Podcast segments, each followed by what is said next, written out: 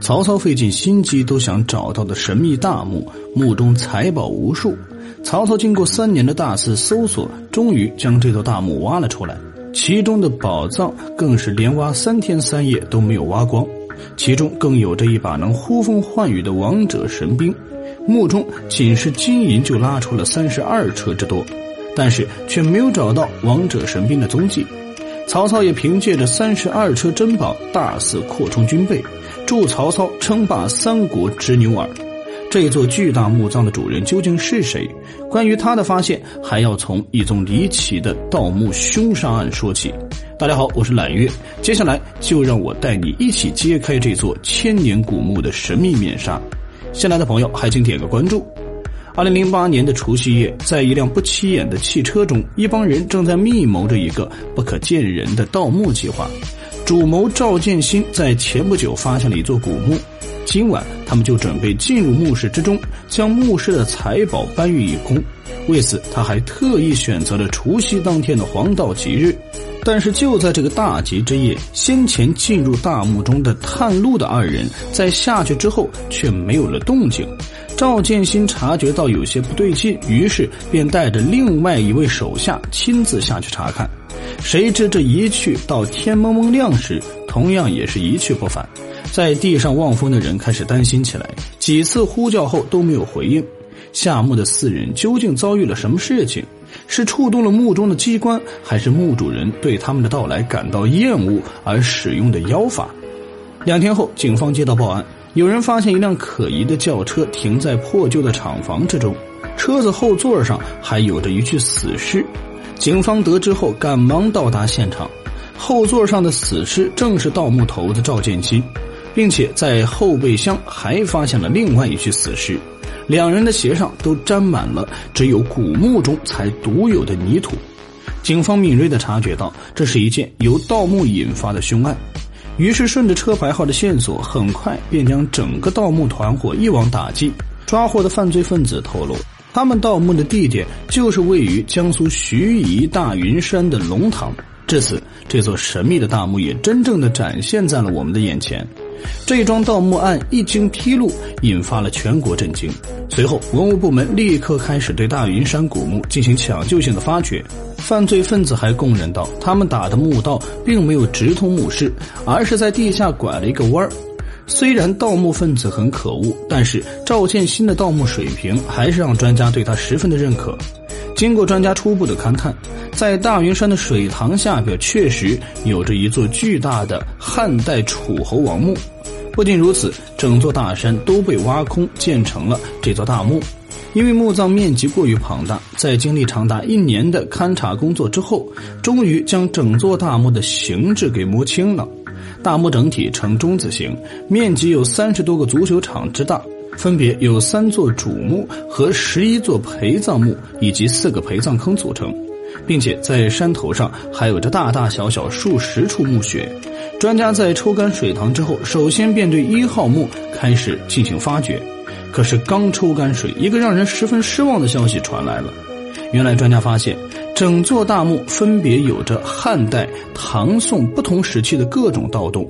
西汉时期，汉朝国力充沛，厚葬成风，所以汉朝的墓穴一般都是十墓九空。怀揣着失望的心情，专家在接下来的发掘工作中发现了一个更惊人的消息：原来整座龙塘都是由一个巨大的盗洞形成的。究竟是什么身份的盗墓贼，敢如此明目张胆地去挖诸侯王的大墓？专家抱着墓中可能会留下线索的心情，在盗洞附近开始清理起来。果然发现了很多这样的尺子，尺子的刻度为二十四厘米，是东汉时期的度量衡标准。这一时期，魏蜀吴三国鼎立，战乱不断。为了应对连年的战争，曹操率领大兵组织盗墓，积攒粮饷。不仅如此，他还设立了摸金校尉，专门负责盗墓，换取急需的粮饷补贴军用。这座大墓正好位于魏国统治区域，为此，曹操派人找了三个多月，找到后又挖了三天三夜，仅仅大墓中的金银珠宝就拉了三十二车。至此，曹操粮草充足，兵力充沛，一举奠定了其在三国中的地位。后人为此还戏称“卧龙凤雏得一可安天下，摸金校尉得三能三足鼎立”。虽然这座大墓被曹操曾经盗掘过，但是专家还是带着一点侥幸，希望墓中的随葬品能够逃过曹操的洗劫。不过，事实上大墓的情况和专家预估的差不多，墓室整体已经被完全破坏，墓主人棺椁也被破坏严重。就在大家垂头丧气的时候，专家在棺椁散落处却发现了金缕玉衣的残片。随后，专家又在墓室东南角发现了墓室的外回廊还保存的完整，并且有着很多完好的陪葬品，其中便有着成组的编钟铜磬。这些汉代的陪葬品除了艺术价值十分高以外，也从侧面证明了墓主人生前的奢靡。玉衣是汉代皇帝和高等级王侯死后穿在身上的脸服，存世稀少珍贵，制作过程非常复杂。西汉中山王刘胜的墓葬中就曾出土过了件崭新的玉衣，至今奉为河北博物馆的镇馆之宝。能够穿军礼御衣下葬的王侯身份一定非同一般，但是，一直到最后，大墓之中都没有出土过任何一件能够证明墓主人身份的陪葬品。随后，专家在一些散落的瓦当碎片上发现了刻有着东阳的字迹。东阳在汉代是一个县，很多有名的人物都是这里的人，其中便有着金屋藏娇的原型汉武帝的皇后陈阿娇。但是陈皇后因为不被武帝喜爱，并且史料记载，她死后和其母一起被安葬在了文帝的霸陵之中。